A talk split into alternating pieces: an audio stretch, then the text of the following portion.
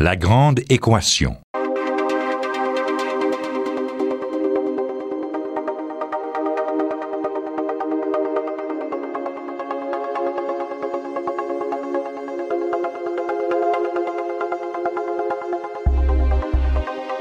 Ici Normand Mousseau, bienvenue à La Grande Équation. L'efficacité n'est pas la solution, selon Daniel Rousse. Il faut plutôt viser la sobriété.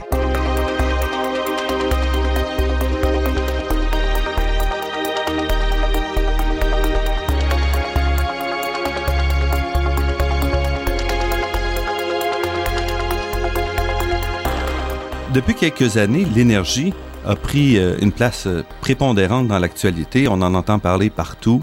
Euh, tout d'abord, il y a quelques années, ce fut la crainte d'une pénurie massive de gaz naturel qui a poussé les gouvernements à multiplier les projets de gaz naturel de port méthanier pour importer du gaz naturel, malgré une opposition souvent très forte de la part des citoyens. Et tous ces projets-là se sont envolés en fumée avec le développement de l'industrie des gaz de schiste.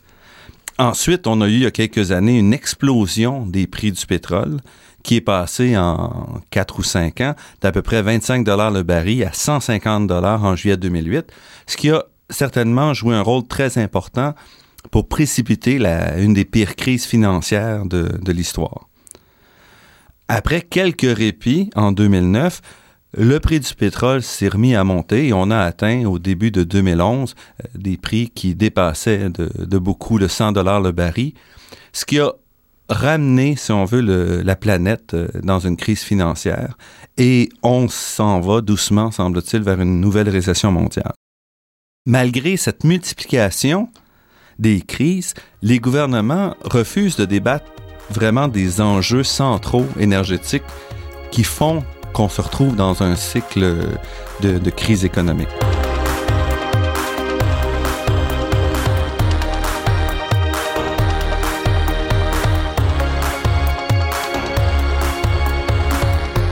Mon invité de cette semaine n'a pas peur de traiter de ces enjeux-là. Daniel Rousse est professeur au département de génie mécanique de l'École de technologie supérieure.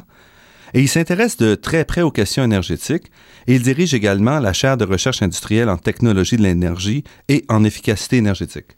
Bonjour. Bonjour Normand. Parlez-moi un petit peu de, de votre chaire. Qu'est-ce que c'est qu'une chaire de recherche industrielle en technologie de l'énergie et en efficacité énergétique? Bien, brièvement, je dirais qu'il y a deux sortes de, de chaires. La chaire de recherche fondamentale qui s'intéresse davantage à la production de connaissances qu'on va dire euh, fondamentales et la chaire de recherche industrielle qui, elle, est orientée vers des besoins à plus court terme, euh, résoudre des problèmes qui affectent des entreprises, entreprises qui contribuent au fond de la chaire pour arriver à une solution à un problème particulier.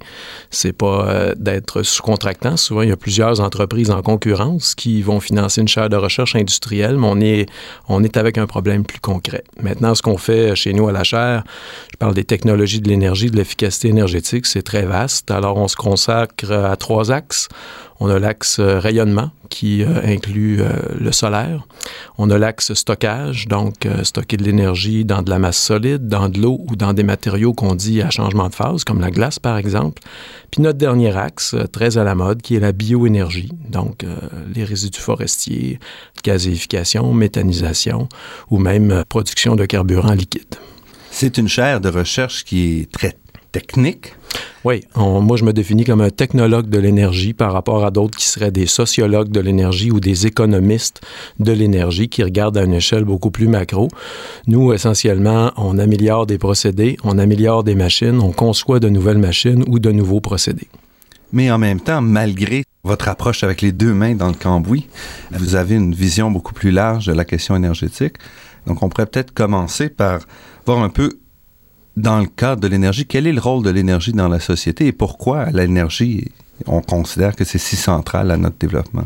L'énergie ou sa maîtrise, c'est ce qui a changé un peu notre rapport à la nature et ce qui explique un peu la société dans laquelle on vit. À partir du moment où on a été capable d'extraire euh, plus que le travail d'un cheval vapeur, hein, c'est une unité que tout le monde connaît.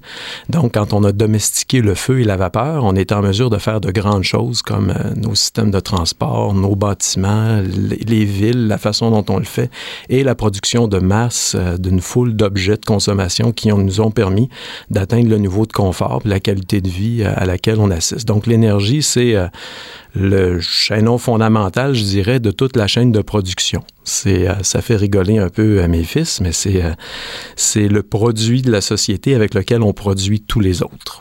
Sans énergie, on pourrait pas avoir le luxe qu'on a aujourd'hui. Ben, sans énergie, ça ressemblerait au film Quest for Fire que vous avez peut-être vu il y a quelques années, là, mais on serait encore avec euh, des problèmes extrêmement euh, difficiles euh, de, de, de, de, survie. En fait, on, on passerait le plus clair de notre temps à tenter de survivre, soit en cultivant, en élevant du bétail ou des choses comme ça. Aujourd'hui, on se retrouve dans une crise énergétique. Comment vous définiriez le point où on est aujourd'hui?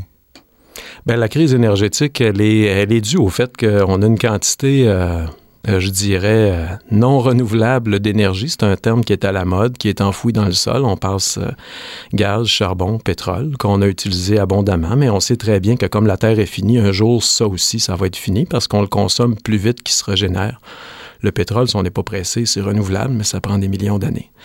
Ensuite, on est capable de domestiquer une partie de l'énergie qui nous provient du Soleil, soit en étant capable de la capter euh, dans l'énergie des vagues, dans l'énergie du vent ou dans l'énergie solaire directe, mais c'est de l'énergie solaire. On a, on une certaine mesure de faire ça. Mais ce qui a explosé aujourd'hui, ce qui provoque la crise, c'est la quantité que chaque être humain s'attend à dépenser sur la Terre pendant plusieurs années, il y a eu des iniquités. Il y en a dans d'autres domaines aussi, mais il y a une partie du monde qui dépense une quantité euh, je dirais plus que considérable, pour être poli, d'énergie au détriment d'autres personnes qui aujourd'hui aimeraient ça en bénéficier autant.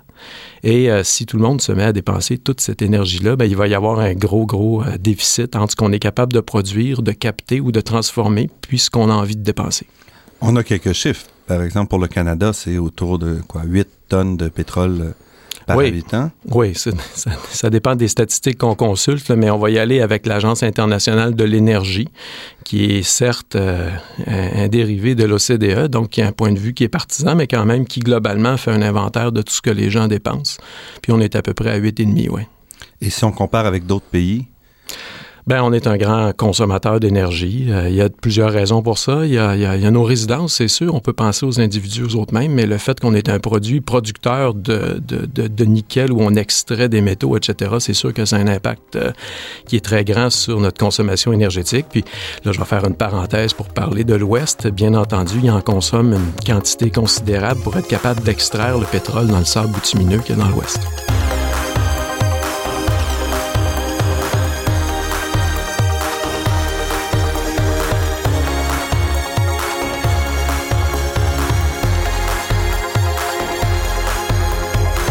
Ici Normand Mousseau, nous parlons aujourd'hui de sobriété énergétique avec Daniel Rousse. Vous dites qu'on est des gros consommateurs.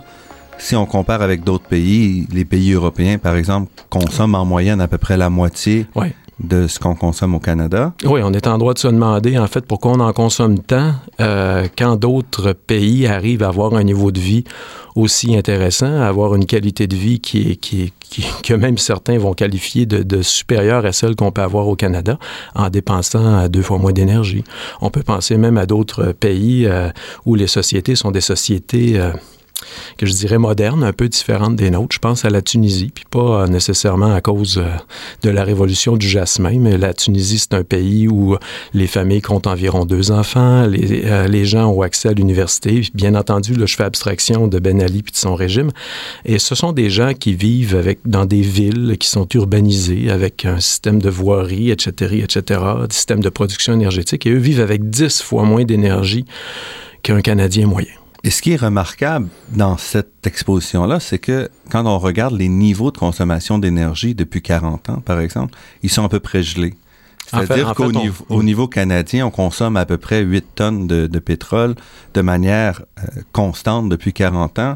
L'Europe, à peu près 4 tonnes par habitant, la même chose depuis 40 ans, malgré des changements technologiques importants, malgré des bouleversements, malgré des, des pressions pour euh, diminuer la consommation.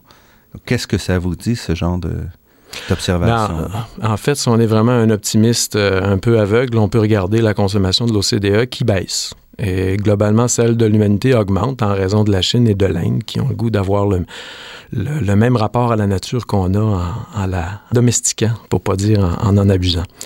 Mais euh, ce qui fait que ça diminue si peu chez nous, malgré l'augmentation des technologies, c'est qu'on assiste davantage de, gestes par euh, euh, des aides technologiques. Il y avait plusieurs choses qu'on faisait à la main avant que l'on euh, que l'on fait maintenant de façon assistée et ou alors pour faire la même exemple, chose. Vous avez euh, des exemples de, de ces euh, ouvrez ouvrez euh, n'importe quelle armoire d'une cuisine occidentale moderne, puis un petit appareil électrique qui fait à peu près tout ce que vous voulez.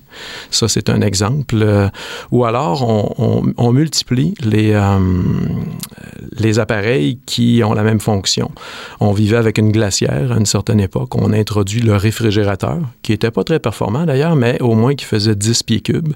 Puis maintenant, dans certains foyers, on trouve un gros frigo de 20 pieds cubes. Il y en a un dans le sous-sol, dans dans lequel on met la bière.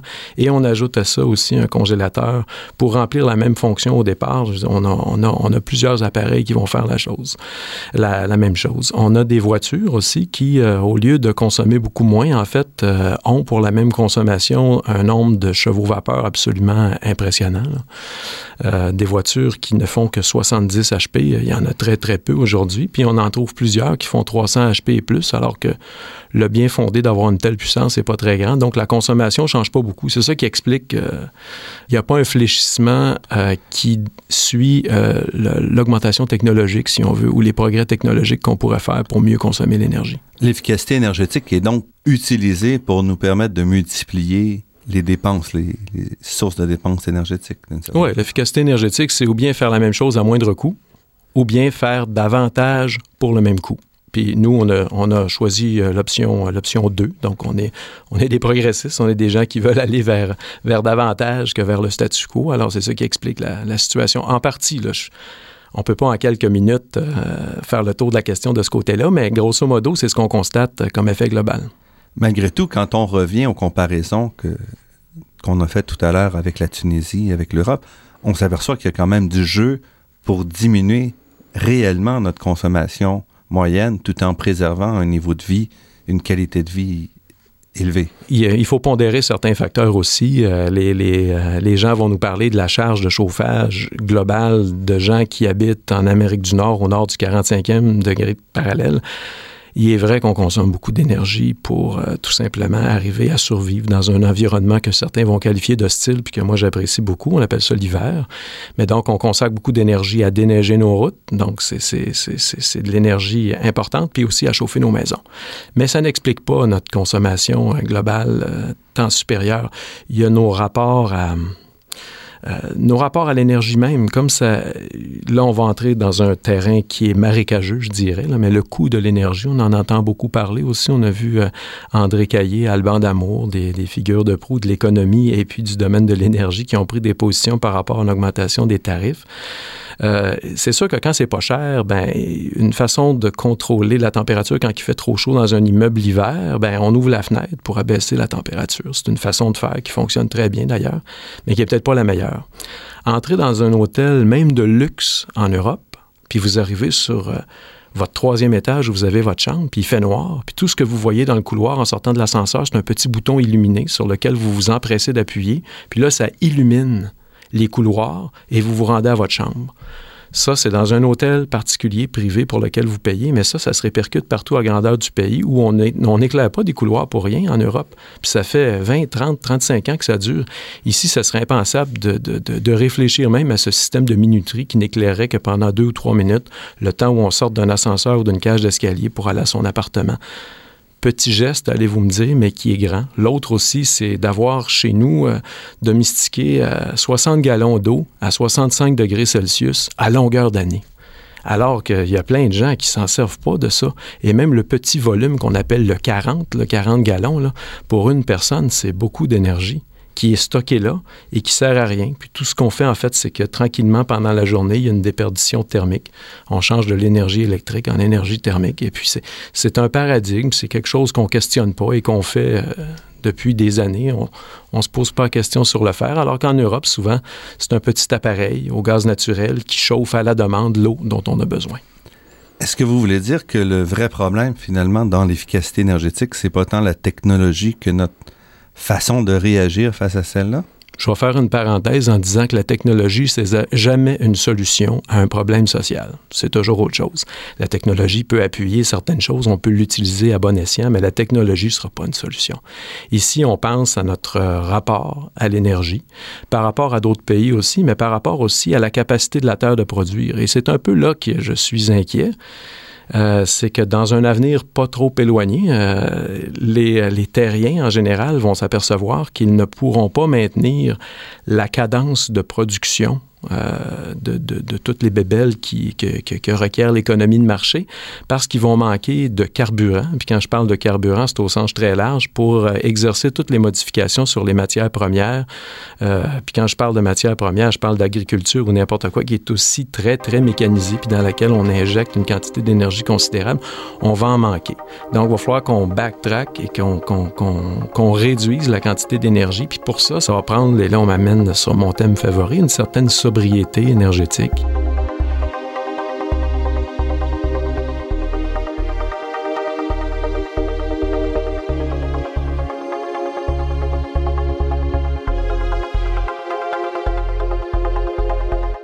Daniel Rousse, que devons-nous faire pour atteindre cette sobriété énergétique?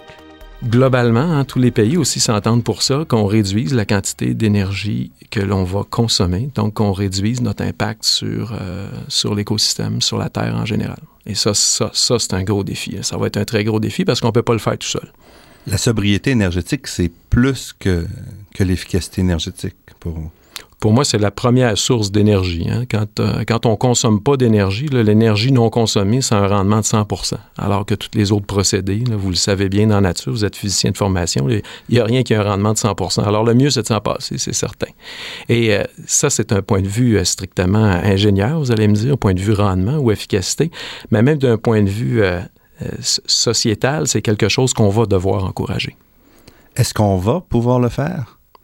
Ben en fait, on le fait déjà un peu avec euh, des moyens qui sont modestes et euh, les initiatives qui ont lieu, je dirais, depuis Kyoto, là, disons une vingtaine d'années, on va avoir un effet d'amortir un peu la chute euh, euh, qui, nous, qui nous guette et qui nous menace parce qu'on le voit arriver. On met en œuvre certaines initiatives qui vont devoir devenir des impératifs, qui ne seront pas juste des options. À partir d'un certain temps, il va falloir qu'on le fasse. Comme par exemple?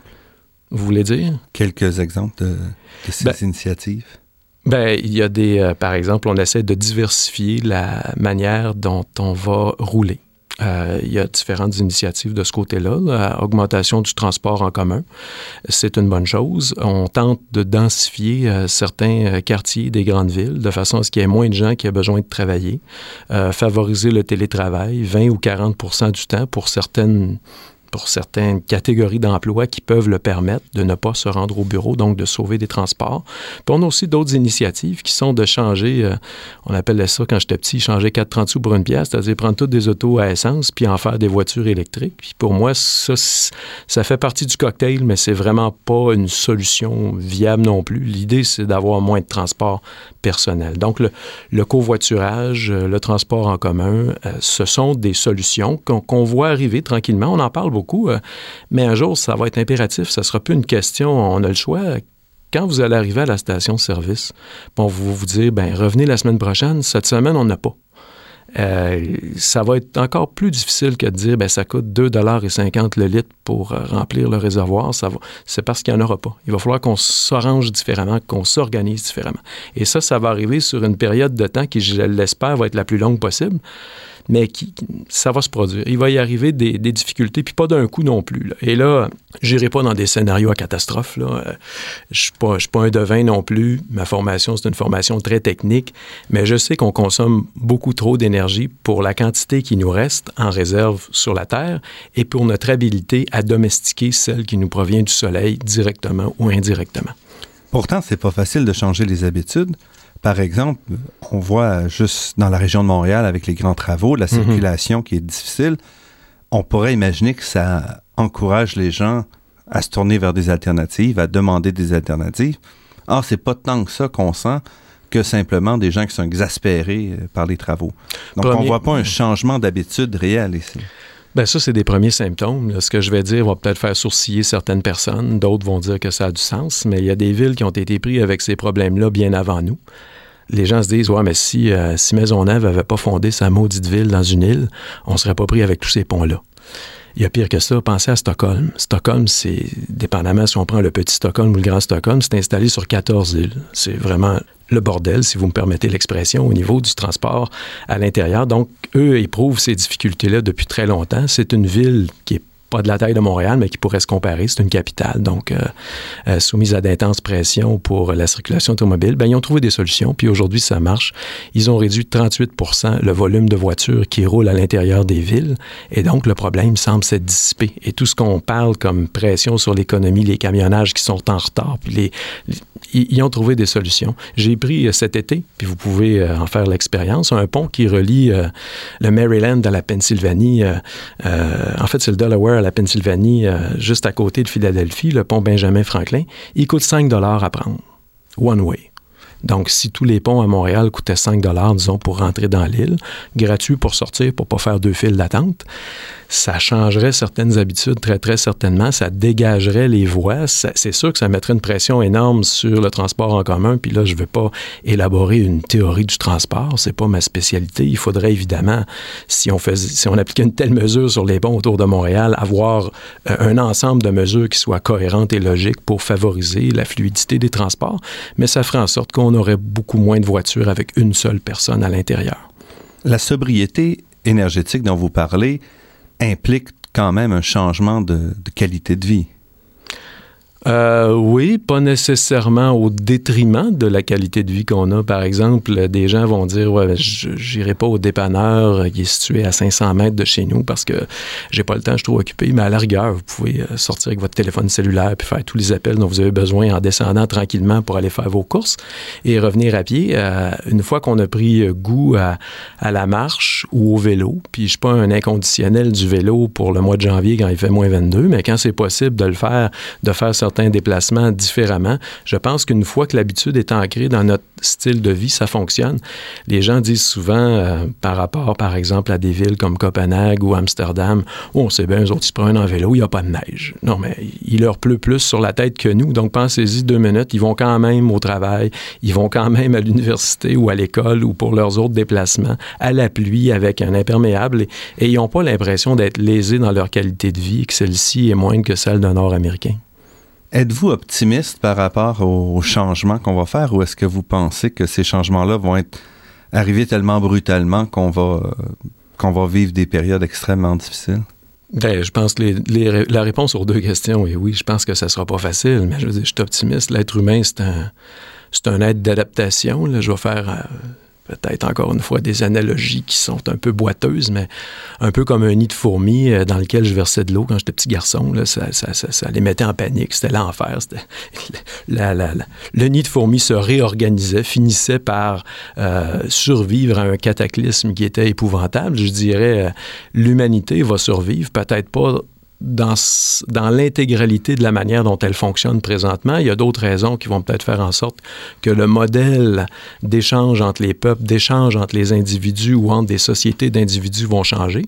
Mais il va y avoir un nouvel équilibre qui va s'établir et je pense que la Terre euh, recèle les ressources requises pour faire en sorte que ça revienne. Vous savez, on, la, Terre a subi euh, plusieurs grandes extinctions, dont la dernière dont on parle beaucoup, euh, spécialement à cause de l'engouement des enfants pour les dinosaures. mais, il y en a eu d'autres avant. Puis après le fait que, euh, je pense qu'il y a 250 millions d'années, il faudrait que je vérifie, 90% de toutes les espèces sur Terre sont disparues, ben, la vie a recommencé et ça c'est... et je suis assez optimiste de ce côté-là. Bon, sur cette définition d'optimiste, je vous remercie Daniel Rousse, professeur au département de génie mécanique à l'École de technologie supérieure pour ce voyage, si on veut, sur la question énergétique. Merci beaucoup, Normand. Cette émission s'inscrit dans le cadre d'une série sur l'énergie et le défi que son approvisionnement pose dans un contexte de lutte au changement climatique et de demande en hausse constante. Ne manquez pas les autres épisodes qui seront diffusés au cours de la saison. Je remercie Daniel Fortin à la technique et Jeanette Beaulieu, productrice déléguée. Cette émission est rendue possible en partie grâce à la Fondation des chaires de recherche du Canada et de l'Université de Montréal. Vous pourrez réentendre cette émission en vous rendant sur le site web de La Grande Équation, lagrandeéquation.ca en un mot sans accent. L'émission est également disponible sur la page de l'Université de Montréal de iTunes U. À la semaine prochaine. D'ici là, restez à l'écoute de Radio Ville-Marie pour découvrir votre monde sous toutes ses facettes.